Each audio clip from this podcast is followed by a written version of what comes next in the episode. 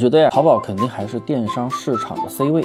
像拼多多和抖音近两年虽然发展的非常快，但不论是买家端还是商家端，抱怨的声音还是比较多的。不得不承认，淘宝这几年积累的服务体系是真的非常完善，用户出现什么问题都能够及时解决。在淘宝上，你买到垃圾货的概率确实要低很多，就算出了问题，售后也能够很快去解决掉。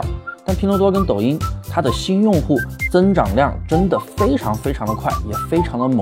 这一块还真的需要较长的一段时间去打磨和完善。至于能不能超过淘宝，那可能需要很长一段时间。